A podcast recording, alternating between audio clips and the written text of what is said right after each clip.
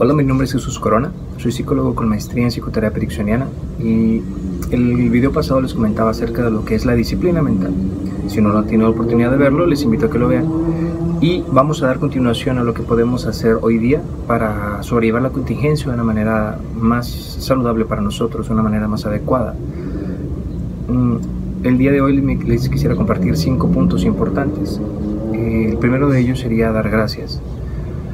Eh, hay una frase que leí hace poco que me gustó mucho que dice que la felicidad no trae la gratitud, es la gratitud la que trae la felicidad. Hay que dar gracias por todas las cosas que tenemos, eh, por nuestra cama, nuestra cobija, la almohada que sostiene nuestra cabeza. Hay que dar gracias por todo lo que tenemos. Eso nos va a ayudar a cambiar el pensamiento, la forma en que estamos percibiendo el entorno, sobre todo en esta situación de contingencia. La segunda situación que pudiéramos trabajar es ubicarnos aquí y ahora cómo centrarnos. Eh, creo que esta situación, esta contingencia ha hecho que estemos pensando mucho en el futuro, qué va a pasar, cómo nos vamos a, retomar en nuestra dinámica, en nuestra rutina. Definitivamente es algo que eso no podemos resolverlo en este momento, no sabemos cómo, cómo va a proceder.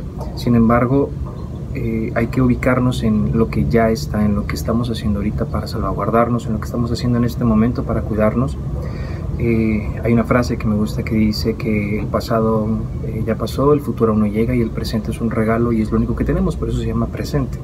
Entonces hay que disfrutar el presente de la mejor manera. ¿Cómo disfrutar el presente si estamos encerrados, si estamos limitados a hacer muchas cosas? Bueno, aquí entra el tercer punto muy importante. Hay que retomarnos.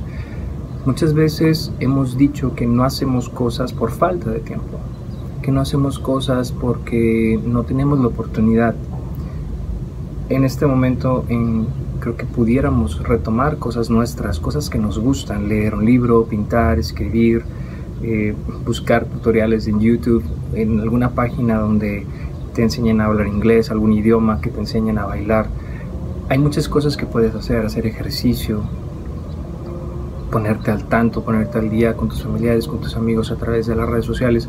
Hay muchas cosas que pudiéramos hacer. Aquí la intención es que te retomes en esas cosas que a ti te gustan, que por alguna razón has dejado, que por alguna razón no habías tenido el tiempo antes de hacerlo, y aprovechar esta oportunidad, lo cual me lleva a la, a la cuarta parte.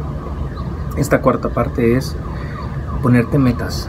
Creo que muchas veces nos, nos, significamos a través de la productividad, nos significamos mucho a través de lo que hacemos en nuestro día a día en cuanto a la cuestión profesional, relacional, y a veces eso nos pega mucho en la autoestima, en, el, en cómo me percibo a mí mismo, en el autoconcepto. Y creo que sería importante ponernos metas, metas diarias que nos hagan sentir ah, productivos, ya sea en cuestión del home office, ya sea en cuestión de la casa, ¿sabes qué? Tengo un armario que está ahí atorado desde hace un chorro y quiero limpiarlo, quiero sacar ropa, quiero acomodar, quiero pintar, quiero aprovecha. Hay que aprovechar en este momento, ponernos metas diarias que nos hagan sentir productivos y sobre todo metas realistas. Si no estás acostumbrado, por ejemplo, a hacer ejercicio, no te exijas una hora de ejercicio. Tal vez empieza con 15 minutos, una semana, luego la siguiente semana incrementas a 20.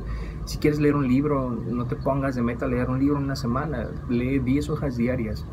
El ponernos metas objetivas y sobre todo realistas nos va a ayudar a que nos vayamos retroalimentando. Si nos ponemos metas muy altas y obviamente tal vez batallemos para alcanzarlas o no las alcancemos, entonces es algo que va a reiterar el no hacer nada. Entonces la cuarta eh, opción de hoy día sería eh, ponte metas realistas.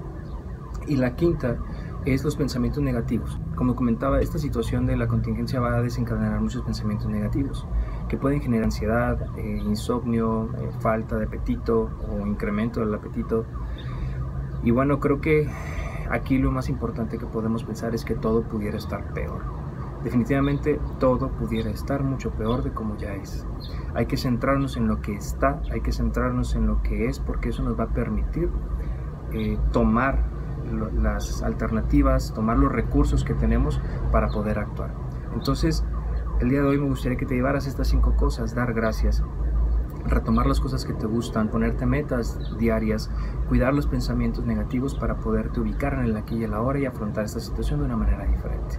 Vamos a seguir con más videos para ustedes, espero que esto les sea útil, que lo lleven a la práctica y genere un soporte para ustedes en esta situación tan compleja.